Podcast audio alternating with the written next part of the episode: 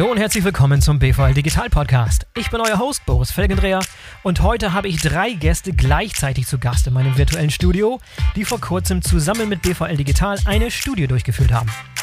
Diese Studie liefert zum ersten Mal einen validen wissenschaftlichen Beweis dafür, dass digitalisierte Unternehmen tatsächlich resilienter sind und deshalb besser durch die aktuelle Krise gekommen sind und im Zweifel sogar gestärkt aus Krisen jeder Art hervorgehen können. Super interessante Studie, die wir heute mit Erfahrungen aus der Praxis abgleichen, um euch auch ein paar konkrete Handlungsempfehlungen mit auf den Weg zu geben, wie sich die Wertschöpfungsketten in euren Unternehmen digitaler und somit resilienter gestalten lassen. Es lohnt sich also dran zu bleiben. Ich wünsche euch viel Spaß beim Zuhören. Kerstin, Matthias, Oliver, herzlich willkommen im BVL Digital Podcast. Schön, dass ihr heute dabei seid. Ich möchte heute mit euch über eine sehr interessante Studie sprechen, die ihr gemeinsam mit Dr. Christian Grotemeyer vom BVL Digital durchgeführt hat zum Thema digitale Erfolgsfaktoren für resiliente Wertschöpfungsketten. Äh, um dann die Ergebnisse in dieser Studie mal so ein bisschen mit der Praxis äh, und der Realität im Unternehmen abzugleichen. Mit dem Endziel hier heute einige Handlungsempfehlungen für unsere Hörer abzuleiten, äh, wie sie helfen können, ihre jeweiligen Unternehmen resilienter zu machen äh, und besser durch Krisen jeder Art zu steuern. Und äh, damit unsere Zuhörer und Hörerinnen etwas mit euch vertraut werden und mit eurer Stimme besser erkennen können, wäre es vielleicht ganz hilfreich, wenn ihr im ersten Schritt euch einmal ganz kurz vorstellen könntet. Kerstin, vielleicht machen wir Ladies First und äh, fangen bei dir an. Sehr gerne, danke Boris. Ja, Kerstin Stapelmann, ich bin seit zehn Jahren bei Salt Solutions, bin dort im Business Development und im Frühjahr kam dann der Gedanke auf, äh, diese Studie zu machen, um eben herauszufinden, wie sich Unternehmen in der Krise bewährt haben und besonders mit den Schwerpunkten, wie digital sind die Unternehmen und wie resilient sind die Lieferketten. Mhm. Und äh, das haben wir nicht alleine mit der BVL digital getan, sondern in einem Partnerkonsortium und da freue ich mich sehr, dass wir dabei sind. Sehr, sehr cool. Sagst du noch ein paar Worte zu Salt, dass alle verstehen, mit wem wir es zu tun haben? Mhm. Salt ist das SCM-Projekthaus. Wir sind Implementierungspartner für die SAP. Wir implementieren Lösungen entlang der digitalen Supply Chain und das ist eigentlich genau unser Home-Turf. Also wir kümmern uns um die Lieferkette und da liegen für unsere Kunden, die im Wesentlichen gehobene Mittelstand, Konzernebene sind, auch tatsächlich die betriebskritischen Prozesse. Denn wenn die Produktion stillsteht, dann kriegen sie auch keine Ware in den Lagern und zum Kunden. Sehr gut. Perfekte Überleitung zu Matthias. SAP braucht keine große Vorstellung, Matthias, aber stellst du dich ganz kurz vor? ja, das ist gut, das hilft mir immer. Da kann man gleich zu den wesentlichen Themen kommen. Ja, genau. Matthias Riedel, äh, mein Name. Ich bin ähm, bei der SAP in Deutschland für die Themen rund um äh, die digitale Supply Chain, wie wir das bezeichnen, verantwortlich und da speziell für Pre-Sales. Äh, das muss man erklären, weil wahrscheinlich niemand draußen sozusagen klar ist, was das ist. Pre-Sales bedeutet quasi, wir zeigen die Softwarelösungen den Kunden, wir erklären die, äh, wir machen Demos, wir bringen die Mehrwerte näher. Das ist quasi die Aufgabe von uns, sozusagen als Experten dann zu erklären, was ähm, ja, kann man mit der Software Tolles machen und wie kann man da auch einen Mehrwert daraus generieren. Ich bin auch bei, bei SAP seit circa zehn Jahren, war da in verschiedenen Rollen aktiv und äh, ja, bin jetzt sozusagen seit ein paar Jahren auch in der Supply Chain als Experte dann unterwegs mit diesen Themen. Hervorragend. Oliver, kommen wir zu dir, dem wissenschaftlichen Kopf des Ganzen. ja, äh, hallo auch von meiner Seite. Äh, Oliver Schocker, ich bin Professor für Produktionsmanagement und Logistik an der Frankfurt University of Applied Sciences. Ich war 14 Jahre bei Evonik, äh, habe dort alles rund um Plexiglas gemacht, äh, Produktion, Logistik, ähm, Marketing und dann zum Schluss war ich für eine große Einheit ähm, zuständig äh, weltweit und bin seit 13 Jahren Professor, seit neun Jahren mittlerweile in Frankfurt und dort beschäftigen wir uns in unserem Team vor allem äh, mit der letzten Meile. Da sind wir tatsächlich äh, sehr, sehr groß aufgestellt äh, mit vielen, vielen Doktoranden ähm, wir beschäftigen uns mit Luftfracht und da kommen wir der Digitalisierung schon näher und tatsächlich auch mit Digitalisierung. Also wir setzen sowohl in der Lehre als auch in Projekten viele Tools von SAP ein und äh, das war dann der Grund auch, ähm, hier mich mit beteiligen zu wollen und hoffentlich auch zu zeigen, äh, dass es sich lohnt, digital unterwegs zu sein. Oliver, dann bleiben wir vielleicht gleich bei dir äh, als äh, mit der wissenschaftlichen Brille. Kannst du uns vielleicht einmal kurz die die Ausgangssituation beschreiben, die den Anstoß für die Studie gegeben hat. Also Kerstin hat eben schon ein bisschen was erwähnt, aber einfach nochmal betonen, warum gerade in diesem Krisenjahr es sehr, sehr wichtig ist, sich auch wissenschaftlich mit der Studie über das Thema Resilienz in den Wertschöpfungsketten auseinanderzusetzen. Was war die Ausgangssituation? Also das, äh, der, die Ausgangssituation ähm, liegt eigentlich weiter zurück. Äh, seit vielen Jahren, also mit SAP, auch mit Salt, bin ich beispielsweise in dem ähm, Arbeitskreis der deutschsprachigen SAP-Anwendergruppe, also des Vereins der SAP-nutzenden äh, Unternehmen äh, unterwegs, dort im Arbeitskreis Fertigung. Und wir stellen immer wieder die Frage, wie digital seid ihr eigentlich unterwegs? Und diese Unternehmen, die Unternehmen äh, tun sich das sehr, sehr schwer, tatsächlich äh, digitale Software einzusetzen. Das war äh, eine Erfahrung, die wir jetzt seit neun Jahren sammeln. Also seit 2011 gibt es Industrie 4.0 und äh, wir wundern uns immer in dem Arbeitskreis, äh, warum die Unternehmen so zögerlich sind.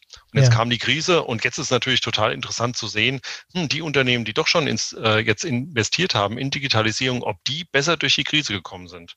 Und dann haben wir uns die Frage gestellt, hm, äh, erste Frage, wie stark sind denn Unternehmen von der Krise selbst betroffen? Mhm. Ähm, dann die zweite Frage, wie anpassungsfähig waren sie? Und das haben wir dann als Resilienz äh, bezeichnet. Also die Unternehmen, die anpassungsfähiger sind, sind tendenziell äh, anpassungsfähiger als die Auswirkungen der Krise, sind dann auch anpassungsfähiger, resilienter.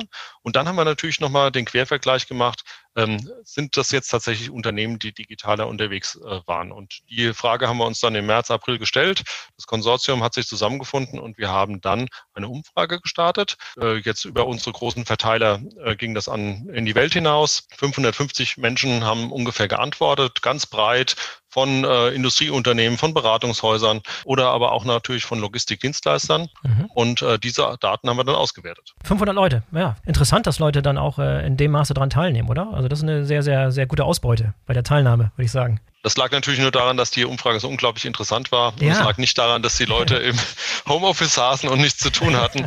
Nein, äh, ja, kannst du vielleicht äh, so als Einstieg so ein paar High-Level-Studienergebnisse schon mal so. Wir wollen jetzt nicht jedes Detail der Studie diskutieren, da lassen wir einen Link in den Show Notes. Das ist ein, ein Output, irgendwie 50 Seiten, das kann sich jeder nochmal im Detail anschauen, was da die, die detaillierten Ergebnisse waren. Aber was waren so High-Level die, die Studienergebnisse? Gut, also die erste Frage war letztendlich, äh, wie seid ihr denn mit äh, der Krise zurechtgekommen? Wie waren die Auswirkungen? Da haben äh, wir zurückgemeldet bekommen, dass vor allem die Beschaffungsseite problematisch war. Das können wir uns vorstellen. Viele Unternehmen kaufen weltweit ein. Jetzt fing äh, tendenziell auch in Asien, jetzt fing in Asien die Corona-Pandemie an und wenn dort dann die Lieferanten nicht mehr lieferfähig waren, dann kam es dort zu großen ähm, ja, äh, Auswirkungen. Das zweite war ähm, auch die Nachfrageseite. Also es gibt viele Branchen, die sind gut durch die Krise gekommen. Lebensmittel zum Beispiel, wir haben natürlich alle weiterhin äh, gegessen und getrunken.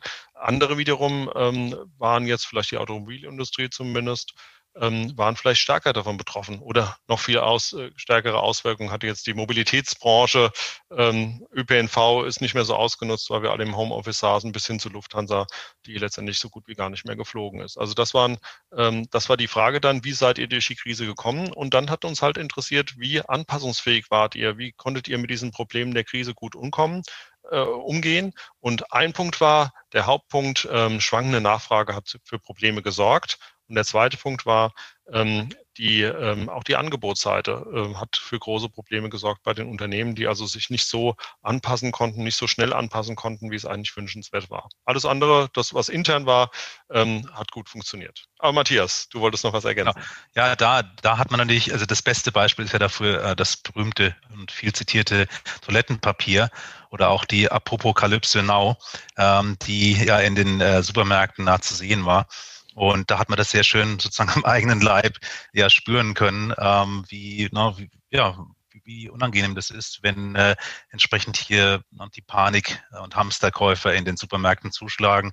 Und äh, dann kommt es ja genau zu dem Effekt, den wir eben nicht haben wollen. Normalerweise in der Supply Chain den berühmten Bullwhip-Effekt. Das heißt, dass die Schwankungen sich dann oder die Amplitude quasi dann immer größer wird, je weiter man weggeht von äh, den Supermärkten zurück in die Kette. Kerstin, was denkst ja, du? Ja, ich würde genau. gerne noch ergänzen. Wir haben vorhin darüber gesprochen, dass es eine große Resonanz gab. Ich glaube, das ist tatsächlich die größte verfügbare Stichprobe, äh, die wir in, an Unternehmen momentan da haben. Und eigentlich konnte zu dem Zeitpunkt, wo wir gefragt haben, auch wirklich jeder aus seinem näheren Umfeld äh, mit Beispielen mithalten. Mhm. Ja, also unser bayerisches Umfeld hier zum Beispiel, wir haben hier Unternehmen, die äh, normalerweise Badesalzprodukte herstellen und die auf einmal in der Produktion vor der Aufgabe standen, Badesalz wurde nicht so gut gefragt, aber Desinfektionsmittel war ganz hoch im Kurs. Ja. Und die dann auch äh, Produktion umgewidmet haben. Und ich glaube, ähm, der Erfolg dieser Umfrage, den Fragebogen haben wir schon ziemlich lang gemacht, aber der Erfolg der, der ganzen Umfrage war wirklich die Aktualität und äh, die Betroffenheit eigentlich jedes der den ausgefüllt hat. Haben euch diese Studienergebnisse denn überrascht oder würdet ihr sagen, das war intuitiv eigentlich das, was ihr erwartet hattet? Oliver, vielleicht bei dir. Ja, Vielleicht kann ich mal kurz auf den zweiten äh, wichtigen Aspekt eingehen, ähm, mhm. nämlich die Digitalisierung. Wir haben auch die Unternehmen gefragt, wie digital seid ihr unterwegs? Die große Hypothese war ja, die hatte ich gerade schon genannt, äh, Unternehmen, die digital vernetzt sind, sei es innerhalb äh, des eigenen Unternehmens, sei es auch über Unternehmensgrenzen hinweg, die sind besser durch die Krise gekommen. Also haben wir zunächst einmal noch fragen müssen, wie digital seid ihr eigentlich? Da hatten wir zum einen die, äh, die Prozesse uns angeschaut, ähm, und so gefragt hier, sind eure Prozesse vollständig digitalisiert und ist Digitalisierung Teil ähm, einer Strategie, die ihr unter Umständen habt? Da hat ungefähr die Hälfte der Unternehmen gesagt, ja, das ist tatsächlich so oder wir sind zumindest dabei. Das war der, der eine Aspekt. Der zweite Aspekt ist, äh, welche Werkzeuge setzt ihr eigentlich ein? Äh, beziehungsweise äh, was macht ihr denn? Und äh, auch da hatten wir so ein Ranking von, gibt es Videokonferenzen? Äh, das hatte dann fast jedes Unternehmen gemacht, bis hin zur Frage, wisst ihr ganz genau in Echtzeit, wie eure, eure Anlagen gerade äh, arbeiten, wo gerade der LKW ist, der ein Zulauf ist oder wo ist der LKW mit äh, der Ware, die ihr an eure Kunden verkauft. Also da gab es auch ein Ranking und wenig überraschend ist es, dass Videokonferenzen von fast allen verwendet werden und die anderen Werkzeuge so äh, von 10, 15 Prozent der Unternehmen umfangreich und äh, im Ansatz zumindest insgesamt dann von 50 Prozent der Unternehmen. Und dann äh, haben wir uns natürlich auch noch gefragt, hier, welche Software setzt ihr denn eigentlich ein?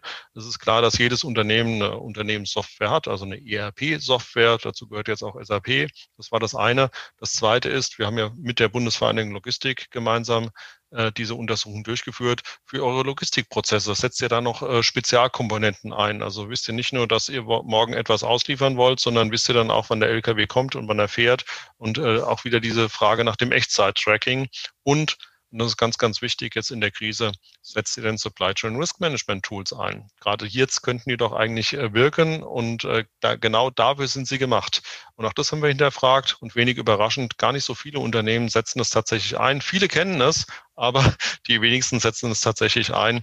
Und das waren dann Ergebnisse, die letztendlich unser Wissen bestätigt haben. Aber in so einer großen Stichprobe, äh, Kerstin hat es gerade gesagt, das nochmal bestätigt zu bekommen, ist auf jeden Fall ganz, ganz wichtig. Also es gibt viele Ergebnisse, die eurer Intuition entsprochen haben, aber das nochmal schwarz auf weiß zu sehen und auch wirklich äh, signifikant statistisch belegt zu sehen in einer wissenschaftlichen Studie ist nochmal eine andere, eine andere Nummer. Ne? Ja. ja, genau. Und da kommen wir jetzt, du greifst praktisch in unserem Ergebnis äh, voraus. Wir haben das jetzt nochmal zusammengefasst. Also die Resilienz, die Widerstandsfähigkeit in der Krise mit der Digitalisierung. Wir haben also die Unternehmen aufgeteilt in drei Gruppen ähm, anhand dieser Rückmeldungen aufgrund der Digitalisierungsfragen. Wie gut seid ihr digital unterwegs? Und da gab es eine Gruppe, die sind äh, eher schwach, eher mittel und dann äh, sehr, sehr stark ausgeprägt digital unterwegs. Und das haben wir jetzt verglichen mit dieser Resilienz, also mit der Anpassungsfähigkeit der Unternehmen an die Auswirkungen der Krise. Und dann kam raus, und du hast es gerade schon genannt, mit einer extrem hohen Signifikanz, dass digitale Unternehmen, die vernetzt sind, tatsächlich erheblich besser durch die Krise gekommen sind. Und das, was wir die ganze Zeit seit vielen, vielen Jahren erzählen, hier vernetzt euch, äh, arbeitet zusammen, das wurde jetzt tatsächlich statistisch relevant äh, äh, bewiesen und ja. das macht uns alle total glücklich. Ja, ja, Kerstin, deckt sich das mit den Erfahrungen aus der Praxis, mit den, mit den Kunden, mit denen ihr so tagtäglich zu tun habt? Ja, das deckt sich schon mit den, mit den Erfahrungen aus der Praxis. Also ich sag mal, die, die Kunden haben alle diesen einen großen Traum von der digitalen Lieferkette, die ich weltweit sehen kann. Ich habe Transparenz darüber, was passiert. Ich bin in der Lage, etwas zu tun, wenn das Schiff in China im Hafen liegt und nicht raus kann. Mhm. Ähm, ich kann tatsächlich in den Werken umsteuern, um die Ware rechtzeitig zum Mann zu bringen. Das ist ja so dieser große Traum. Ich weiß nicht, wer von den Zuhörern jetzt vielleicht auch mal einen Film gesehen hat, der sich damit beschäftigt. Minority Report mit Tom Cruise. Da ging es um hm. Crime Prevention. Und hm. das war nichts anderes. Ich habe im Prinzip meine, meine ganze Umgebung so digital gehabt, dass ich gesehen habe, wer mit welchem Gefahrenpotenzial sich in welcher Umgebung aufgehalten hat. Und das ist so ein bisschen auch, wenn man das auf die Lieferkette überträgt, ähm, die Sachen einfach mal zu, zu erkennen. Und viele Unternehmen wissen noch nicht so genau, erkenne ich eigentlich äh, die, die Potenziale, die hier einfach als Störfelder sind. Und wie gehe ich denn damit um, um das zu beseitigen? Aber der Bedarf, wir haben einen Kunden, ist ein Reifenhersteller, äh, der eben gesagt hat, ich habe unterschiedliche Absatzmärkte mit unterschiedlichen Wetterbedingungen und unterschiedliche Systeme im Einsatz. Aber es gilt doch darum, wenn jetzt in den Bergen Schweiz, Italien, Frankreich der Winter einbricht, dann brauche ich mein Material da. Und ich muss das steuern können und ich muss ein Vorhersagemodell eigentlich haben, das die Daten miteinander verknüpft. Ne? Und das sind sehr, sehr konkrete ähm, Anwendungsfälle, mit denen die Kunden kommen und wo auch eine Produktlösung gar nicht die Antwort auf das Thema ist. Sie, Matthias, Matthias nickt, das können die Zuhörer ja. nicht sehen, aber. genau, also das, äh, ja, uns freut es natürlich logischerweise als, als Produkthersteller auch sehr, dass diese, dieser Zusammenhang da ist und äh, dass wir da mit unseren Themen helfen können, die Kunden da weiter voranzubringen mit unseren Lösungen. Ähm, und was Kerstin gesagt hat, das ist auch ähm, eine Erkenntnis, dass, äh, dass es gibt quasi, wie der Amerikaner sagen würde, keine Silver Bullet, also hier sozusagen kein, kein Allheilmittel. Ähm, dies führt das Produkt ein und dann wird alles gut, äh, sondern das ist eigentlich äh, wie immer das schwächste Glied in der Kette bestimmt die Performance äh, der gesamten Supply Chain. Und ich muss also eigentlich an allen Bereichen, wir nennen das Design to Operate, also von der Produktentwicklung bis zum Betrieb der Anlagen und der Logistik dazwischen und der Planung, alles äh, verbessern, um äh, wirklich den Effekt zu erreichen. Und natürlich wird jede Supply Chain immer wieder überrascht werden von Ereignissen, die man nie voraussehen kann. Ähm, wir denken zurück an, an den Vulkan, dessen Namen niemand aussprechen kann in Island, vor vielen Jahren, ja, der, der, ne, der zu solchen Effekten geführt hat oder jetzt die Pandemie oder eben auch kleinere Problemchen in der Lieferkette durch bestimmte Ereignisse. Also, aber das freut uns, dass wir da was beitragen können und das tun wir natürlich auch sehr gerne. Ja, vor allem, es reicht ja auch nicht nur, die Digitalisierung in den eigenen vier Wänden voranzutreiben, denn wie ihr gerade darauf hingewiesen habt, ist, Lieferketten sind immer hunderte, manchmal tausende von Partnern in verschiedenen Regionen, die sich auf verschiedenen Leveln bewegen, wenn es um Digitalisierung geht. Wie kann ich da sicherstellen, dass ich wirklich mein ganzes Netzwerk an Partnern wirklich in diesen Zug mit einspanne der Digitalisierung, Kerstin? Ja, ich habe eigentlich noch einen, einen, anderen Punkt, bevor wir auf das Thema kommen. Äh, ja. Oliver hat vorhin die Studienergebnisse vorgestellt. Und wir haben ja nicht nur gefragt, seht ihr überhaupt äh, Möglichkeiten, was jetzt, was jetzt am Markt verfügbar ist? um zu reagieren, sondern wie schätzt ihr eure eigene Anpassungsfähigkeit ein? Mhm. Und ich glaube, das war auch noch so ein zentrales Ergebnis äh, der Studie, dass sich da äh, wirklich die Unternehmen gesagt haben, okay, wir, wir haben schon ein Bewusstsein dafür, was zu tun ist. Ähm, aber unsere eigene Anpassungsfähigkeit, ähm, die ist noch nicht da, wo sie sein müsste, um jetzt tatsächlich schnell auch äh, Erfolge einzufahren. Und das leitet natürlich schön über auf das Thema, Boris, was du gesagt hast. Ne? Wie, wie tragfähig sind meine Netzwerke? Und wie muss ich, dem, wie muss ich eigentlich mit denen äh, kooperieren und kollaborieren? Und wo hören Daten auf und wo fangen eigentlich Datenströme an? Ja, genau. Also das zu der nochmal als Ergänzung zu der Frage. Also wie bindet man möglichst viele Teilnehmer ein? Das äh, geht natürlich über Netzwerke von Beziehungen zwischen verschiedensten Partnern innerhalb des Supply Chain sehr, sehr gut, ja, dass quasi in der Theorie jeder zu jeder Zeit die aktuellsten Informationen über Bestandsinformationen, Ereignisse ähm, oder so oder sowas in der Richtung hat. Ja, also das, das ist ein wichtiges Thema, wo wir auch als SAP natürlich versuchen, diese Netzwerke zur Verfügung zu stellen den Kunden, weil die Idee ist natürlich, ne, wenn ich mir an ein Netzwerk andocke, wie Facebook oder auch LinkedIn und treffe dort schon sehr, sehr viele Partner, die für mich relevant sind, dann bringt es natürlich sehr schnell Nutzen auch für alle beteiligten Teilnehmer. Und das ist genau die Idee, das auch für die Supply Chain zu tun. Und zwar nicht nur die beteiligten Unternehmen, sondern mittlerweile auch die Anlagen, ähm, die sozusagen in den Produktionswerken stehen, die dort in so einer Art Netzwerk zu haben, äh, den berühmten digitalen Zwilling dort zu verwalten und den Zugriff zu haben. Und da werden wir noch viel, viel mehr tun, um diese Netzwerke weiter auszubauen für die Unternehmen. Wie sieht das ganz konkret aus? Wenn ich jetzt ein Unternehmen in Deutschland bin äh, und die Lieferkette ist zum größten Teil in Asien, weit verzweigt, verschiedenen Ländern, große, kleine Zulieferer, verschiedene Stadien von, von Digitalisierung und Tools, die im Einsatz sind. Was habe ich konkret äh, für, für Tools an der Hand? Was kann ich konkret machen, um die alle mitzunehmen, um die alle an der Hand zu nehmen, um so eine Plattform zur Verfügung zu stellen, auf der alle im Prinzip Daten austauschen können? Da kommen wir gleich noch zu, zum Thema Datenaustausch und, und äh, Kollaboration in Bezug auf Daten und Informationen. Also da ist natürlich, gerade wenn es so äh, weit verzweigt ist und so, so ein Netzwerk, was wirklich weltumfassend ist, dann von, von Lieferanten und Beziehungen, dann ist natürlich äh, hier das Thema Cloud Computing grundsätzlich äh, ein Hebel, der sehr interessant ist, weil ich natürlich sehr, sehr schnell auch in der Lage bin, ähm, diese Produkte gemeinsam zu nutzen, diese Lösung gemeinsam zu nutzen und eine gemeinsame Sicht habe. Ähm, und äh, darüber kann ich dann entsprechend halt äh, die Kollaboration vereinfachen ähm, und äh, ja, kann dann eben an bestimmten Teilen der Supply Chain anfangen zusammenzuarbeiten. Das geht los bei ähm, sozusagen Teilen von Forecasts mit Lieferanten. Das kennen wir ja aus der Autom Automobilindustrie schon sehr, sehr lange.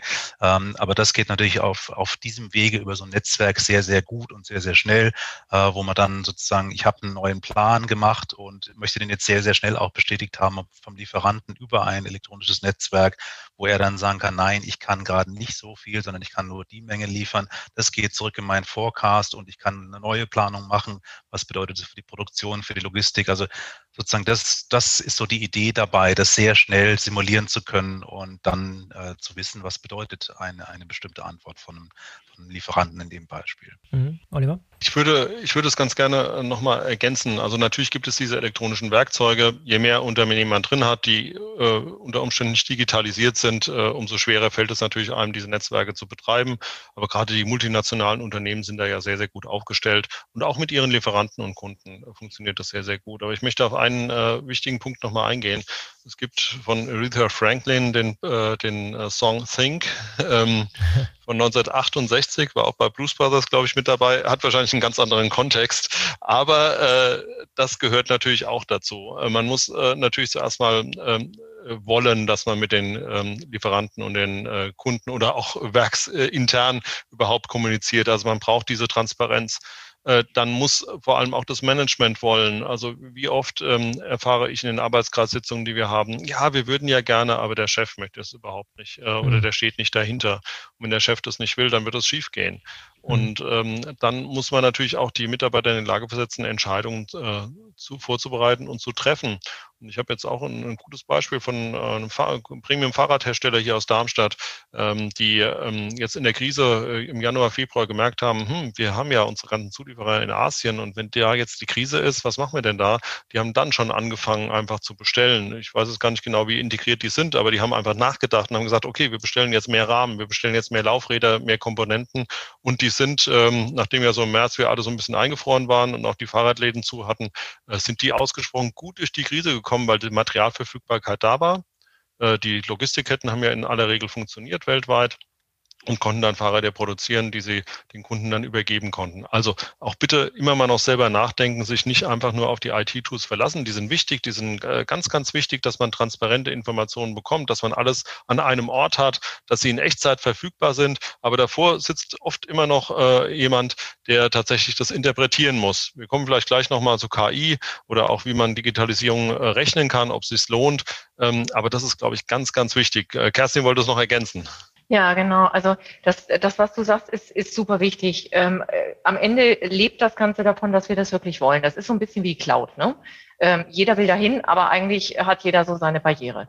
Und äh, hier, also wir haben vorhin über Tools gesprochen. Ja, ich meine, gerade SAP hat wahnsinnig viele unterschiedliche Tools, die den Kunden jetzt helfen können.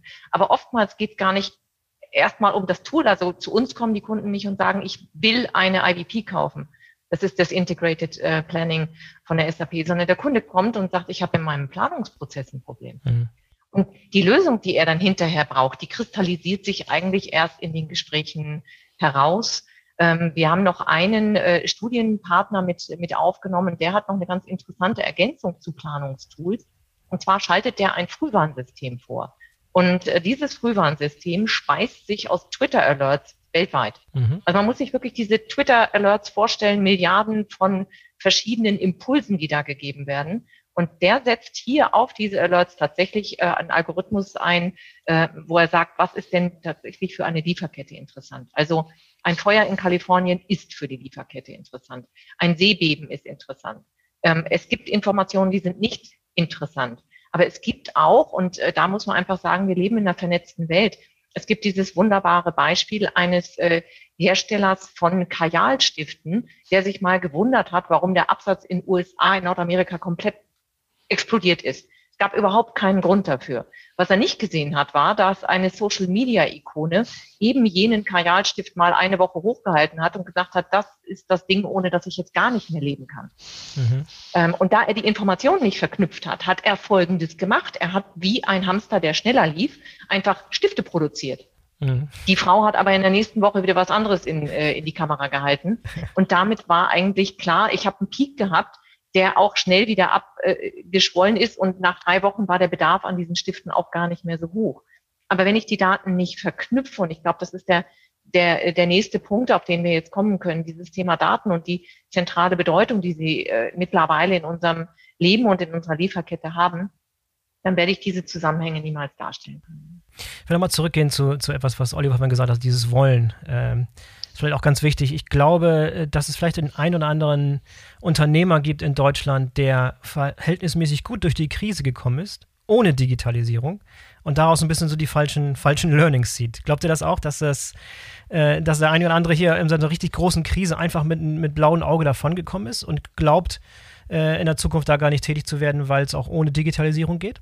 Ja. ja, bestimmt, bestimmt. Ja, also, ja. Entschuldigung. Ich, ich denke, ja, das, das, äh, es gibt natürlich äh, da sicherlich äh, Unternehmen, die auch grundsätzlich da eine Einstellung haben, die halt na, das vielleicht einfach so ein bisschen an sich vorbeiziehen lassen. Erstmal muss ja nicht immer der Erste sein, der ein Thema ausprobiert. Und äh, ich denke auch, äh, dass das, also sowas findet man sicherlich auch oft in mittelständisch äh, familiengeführten Unternehmen. Um Gottes Willen nicht alle, es gibt auch da sehr, sehr viel progressive, aber ähm, da gibt es sicherlich äh, einige, die da na, solchen Themen gegenüber nicht so aus, aufgeschlossen sind. Und dann haben sie quasi den Proofpoint, den Beweis, das funktioniert doch auch ohne und äh, kann sich auch fatal auswirken. Haben wir auch schon genug Beispiele in der Vergangenheit gesehen, wo das dann der Fall war. Kerstin, mhm. du wolltest, glaube ich, auch. Genau, das ist halt so ein bisschen diese Robinson Crusoe-Mentalität. Ne? Solange ich auf der Insel autark bin, Wasser habe und irgendwie eine Kokosnusspalme, äh, wo ich dann mich versorgen kann, ist alles okay. Und dann komme ich auch gut durch die erste Krise. Blöd ist nur, wenn das Wasser versiegt und die, äh, die Palme nichts mehr abwirft. Also spätestens dann merke ich, dass ich äh, in der globalisierten Welt angekommen bin mhm. ähm, und dass ich das auf Dauer nicht unbedingt als Gewinnerstrategie so fahren kann. Dann lassen wir uns mal ein bisschen überleiten zu Handlungsempfehlungen, konkrete Handlungsempfehlungen. Ihr habt jetzt die Studienergebnisse, ihr habt die Erfahrung aus der Praxis. Was könnt ihr konkret unseren Zuhörern als Handlungsempfehlung mit auf den Weg geben? Wir gucken uns gleich alle an. Ich fange fang deshalb äh, vielleicht äh, mal an. Also ein Punkt ist sicherlich, ähm, dass man noch mal überlegt, wie man mit der Krise jetzt umgeht und wie man sie überhaupt messen konnte. Also wie konnten wir, konnten den Unternehmen äh, die Krise wahrnehmen im, äh, in, im, im Unternehmen in den Zahlen selber. Und eine Messgröße könnte beispielsweise sein ja der Auftragseingang. Jetzt gibt es, äh, wir hatten das vorhin schon diskutiert, Unternehmen, die gut durch die Krise gekommen sind, weil einfach ihre Produkte unverändert nachgefragt waren und weil auch die Rohstoffe verfügbar waren. Es gibt andere Unternehmen, die hatten erheblich mehr mitzukämpfen. Und wenn wir jetzt mal schauen, ein Unternehmen, was vielleicht tendenziell hätte verkaufen können, ähm, aber äh, war nicht lieferfähig, dann ist das natürlich eine grandiose Kennzahl. Das ist keine neue Kennzahl, aber anhand dieser Kennzahl könnte man vergleichen. Zum Beispiel im Vorjahr haben wir 100 Einheiten verkauft, jetzt nur 70. Wir wissen genau, dass wir äh, die 70 nicht verkaufen konnten, weil wir Probleme mit unseren Zulieferern hatten, weil wir da keine transparente Information bekamen, wann die Rohstoffe da sind. Und diese 30 äh, verlorenen Einheiten, die vielleicht auch gar nicht mehr aufgeholt werden können, das ist tatsächlich ein Wert. Und da kommen wir auch dahin, wie man Digitalisierung überhaupt äh, bewerten kann. Also ob es wirtschaftlich ist, in Digitalisierung zu, zu investieren. Und das ist auch, glaube ich, ein ganz gutes Beispiel. Man weiß, 30 Einheiten hat man verloren, 30 Geldeinheiten, um es mal ganz einfach zu machen. Und äh, wenn wir jetzt den, den Lieferanten, mit dem wir vielleicht Probleme hatten, in irgendeiner Form besser anbinden. Das kann ja auch sein, dass wir jetzt die Einkäufer, unsere eigenen Einkäufer bitten, einmal am Tag anzurufen und zu fragen, wo das ist. Aber in der idealen Form natürlich elektronisch verbundene Systeme, die in Echtzeit Daten austauschen. Und das kostet jetzt zehn Geldeinheiten und dann wäre es klar, äh, nach vier Monaten äh, wäre das Ganze bezahlt und wir hätten ähm, tatsächlich einen Vorteil durch die Digitalisierung erlangt. Kerstin? Ja, da möchte ich äh, direkt anknüpfen, Oliver. Ich meine, jetzt wäre natürlich der, der Aufruf oder äh, auf Neudeutsch der Call to Action an die Unternehmen, digitalisieren Sie. Mhm. Ja, das ist super. Ja, das ist so ein bisschen äh, natürlich äh, äh, der Begriff, wo jeder dann davor steht und sagt, wo fange ich denn an? Mhm. Und äh, vor allen Dingen auch, wie fange ich denn an? Ähm, und jetzt helfen mir natürlich nicht äh, einzelne Lösungen, die ich einsetze. Da kann ich mir einen ganzen Techniktool zusammenkaufen, sondern erstmal die, das Bewusstsein darüber, wo laufen denn Daten einfach nicht integriert? Wo habe ich überhaupt gar keine Transparenz? Ähm, und da gibt es jetzt viele Stellen. Ne? Es gibt immer noch die berühmte Excel-Liste, die bei vielen im Einsatz ist. Und die wird sich mhm. auch äh, so schnell nicht, die wird sich nicht irgendwie in Luft auflösen oder in die Cloud wandern, ähm, sondern es braucht erstmal tatsächlich den Anknüpfungspunkt, warum digitalisiere ich? Ich sage immer so gerne, Digitalisierung ist ein Mittel und nicht der Zweck. Also ich tue das, um handlungsfähig zu sein und um zukünftig wettbewerbsfähig zu sein. Und ähm, die Handlungsempfehlung ist, sich vielleicht wirklich mal mit den Prozessen auseinanderzusetzen. Das tun viele Kunden gerade. Und zu überlegen, äh, wie digital sind meine Prozesse, wie sehr sind diese Prozesse schon systemgestützt und wo habe ich überhaupt jetzt tatsächlich noch Lücken, die ich befüllen muss. Ähm, und die erste Barriere ist wie immer die Auseinandersetzung wirklich mit dem Prozess und mit den Prozessverantwortlichen. Es kommt uns entgegen. Ich denke, Matthias, das kannst du bestätigen, dass äh, die Unternehmen immer mehr in End-to-End-Prozessen denken und dass auch diese Prozessverantwortung klarer ist. Ähm, raus aus diesem Silo-Denken, ich bin nur verantwortlich von hier bis hier und was links und rechts ist, ist eigentlich wenig interessant. Ne? Oliver kennt das mit den Einsparpotenzialen. Wenn die Produktion zu sehr spart, dann sagt die Logistik, super, habt ihr toll gemacht und jetzt muss hier ordentlich was auf den Tisch gelegt werden ähm, damit wir das noch irgendwie wegkriegen, was ihr da äh, jetzt kostengünstig produziert. Und wir müssen auch mit den Reklamationen mhm. umgehen. Ne? Ähm, ja. Aber ich glaube, das ist, äh, das ist ein entscheidender Punkt. Ja, ja, also von, von, von mir vielleicht noch die Ergänzung. Ähm, das Zusammenarbeiten in Netzwerken, also das Kollaborieren, sich da öffnen, da die Chancen nutzen, die sich dann durch äh, eine gemeinsame Sicht auf Dinge ergeben. Das wäre ein wesentlicher Faktor. Und das andere ist halt natürlich, dass man jetzt auch so eine Krise mal nutzt, um zu zeigen, äh, auch äh, bei seinem Management, dass eben Supply Chain nicht nur ein Kostenfaktor ist, äh, sondern auch das Überleben äh, unter Umständen von der Firma sichern kann und, äh, und da auch durchaus mal vielleicht wegkommt von dem reinen Kostenfokus und andere Sachen in den Vordergrund stellt, wie ähm, entsprechende Risiko-KPIs ähm, oder auch äh, wie schnell ich zum Beispiel rekonfigurieren kann, ein, ein Netzwerk oder auch eine, eine Produktion und in der Lage bin, sehr schnell um, auf zu reagieren auf, auf Situationen. Also das ist vielleicht eine gute Gelegenheit, um jetzt mal den Leuten vor Augen zu führen, es lohnt sich hier zu investieren, weiter auszubauen, um dann beim nächsten Mal besser, ein Stück weit besser gewappnet zu sein. Ich habe jetzt auch viel zu häufig gehört, dass es sehr, sehr viele Unternehmen gab, die in der Vergangenheit das Thema Risikomanagement nicht wirklich ernst genommen haben. Was, äh, was für Handlungsempfehlungen kann man solchen Unternehmen mit auf den Weg geben? Wie setzt man ein vernünftiges, zukunftsgerichtetes ähm, Risikomanagement heutzutage auf? Oliver, hast du ein paar Tipps da? Ich möchte äh, das vielleicht mit einem kleinen Beispiel äh, beginnen. In Zeiten ist es natürlich ähm, relativ also schwer zu verstehen, warum muss ich mich denn jetzt mit Risikomanagement auseinandersetzen. Ich selbst, ich hatte es vorhin gesagt, wir, äh, ich forsche relativ viel mit meinem Team zusammen und wir müssen für jeden Auftrag ein Risikomanagement, äh, eine Risikomanagementbewertung durchgehen. Das ist jetzt wenig spektakulär. Da geht es vor allem darum, hat die Hochschule weitere Risiken, stellen wir Personal unbefristet ein, was dann äh, nicht äh, finanziert ist.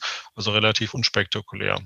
Es ist äh, zugegebenermaßen immer so ein bisschen lästig, wenn dieser Fragebogen kommt, beim neuen Forschungsprojekt sich darauf einzulassen. Aber letztendlich ist es genau richtig, weil die Hochschule sich absichern möchte, wie geht's weiter, wenn der Schocke nicht mehr da ist oder ähm, wenn das Projekt nicht mehr da ist.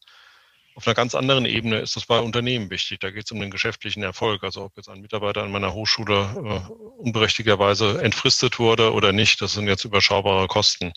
Aber wenn Unternehmen weltweit agieren und ihre Supply Chain eben nicht beherrschen und nicht wissen, wie das Risiko ist, sei es jetzt auf den Transportwegen, sei es hinsichtlich der Lieferzuverlässigkeit der Lieferanten, dann ist es ganz, ganz schwierig. Und das war ja tatsächlich etwas, was uns sehr erstaunt hat, dass viele Unternehmen Risikomanagementsysteme kennen, aber die wenigsten Unternehmen diese tatsächlich einsetzen. Ja, und das ist ähm, tatsächlich für uns überraschend gewesen. Und deswegen kann ich nur zurufen, setzt sowas ein. Also ich möchte jetzt ungern Werbung machen für äh, spezielle Software. Ich weiß, dass SAP das beispielsweise sehr, sehr gut beherrscht. Ähm, äh, aber äh, sie brauchen das als Unternehmen, weil sie sich dann auch vorab mal damit auseinandersetzen, äh, wie denn eigentlich ihre Supply Chain aufgebaut ist und wo denn überhaupt Risiken bestehen könnten. Es gibt, äh, auch das führt jetzt vielleicht ein bisschen zu weit, aber ist trotzdem interessant. Es gibt ein wunderbares Forschungsprojekt von meiner Kollegin äh, Yvonne Ziegler, die sich mit der Pharma Supply Chain beschäftigt hat, nämlich mit der Frage, Covid ist ja jetzt auch wieder ganz wichtig, 70 Grad äh, minus äh, äh, ja. sind die Lagerbedingungen, das äh, sorgt für große Herausforderungen. Sie hat sich mit normalen Pharmaprodukten beschäftigt, die beispielsweise von Frankfurt aus nach Südamerika geliefert werden. Und dann ist es schon sehr, sehr wichtig zu wissen, ob das beispielsweise über Miami geflogen wird und dort das Risiko besteht, dass in einem ähm, Florida-Sommer bei 45 Grad und 100 Prozent Luftfeuchtigkeit die passive Verpackung vielleicht gar nicht ausreicht. Aber wenn das Produkt über New York geflogen wird und äh, im Winterhalbjahr, dass es dort sehr, sehr gut äh, tatsächlich transportiert werden kann. Und sie hat dann so eine Software entwickelt. Äh, das geht jetzt auch weiter als Start-up. Und das könnte vielleicht ein Beispiel sein, um das Verständnis äh, zu generieren bei den Unternehmen, dass man sich vorher Gedanken machen muss, um dann in den, zum Zeitpunkt der Pandemie, jetzt in diesem Fall oder zum Zeitpunkt einer Veränderung, einer Beeinflussung der Supply Chain tatsächlich auch fit zu sein, um Entscheidungen gut treffen zu können.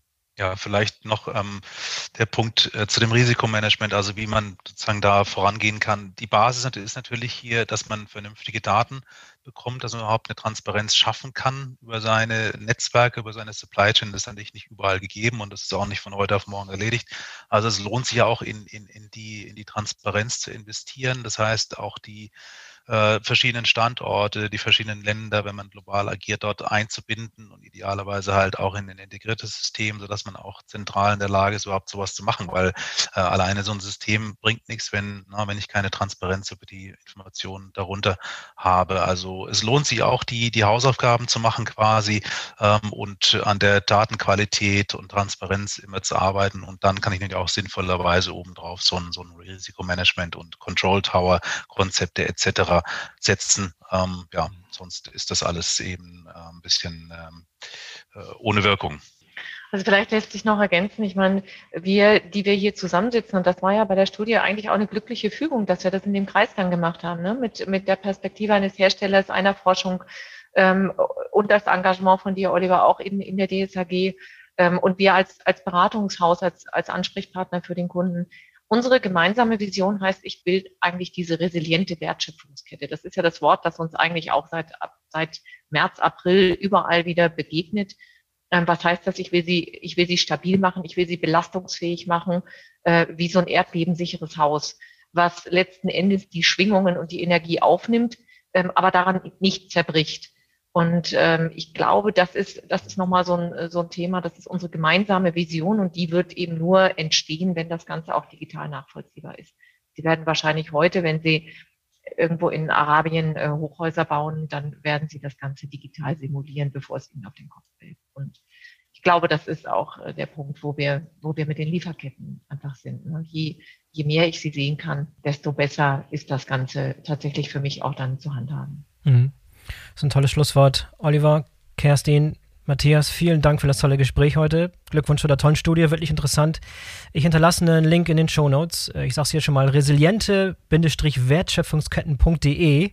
Extra eine Webseite dafür eingerichtet. Äh, wer nochmal in die Details einsteigen möchte und nochmal nachlesen möchte, der findet alle Details auf dieser Webseite, auch in den Show Notes nochmal. Vielen Dank an euch dreien, dass ihr dabei wart. Dankeschön. Super. Vielen Dank. So, das war die BVL Digital Podcast Episode zum Thema digitale Erfolgsfaktoren für resiliente Wertschöpfungsketten. Ich hoffe, euch hat's gefallen und ihr habt etwas gelernt. Über euer Feedback freuen wir uns immer. Schreibt uns gerne an, am besten auf LinkedIn und vergesst nicht, den BVL Digital Podcast zu abonnieren, damit ihr keine der kommenden Folgen verpasst. Bis zum nächsten Mal, euer Boris Felgendreher.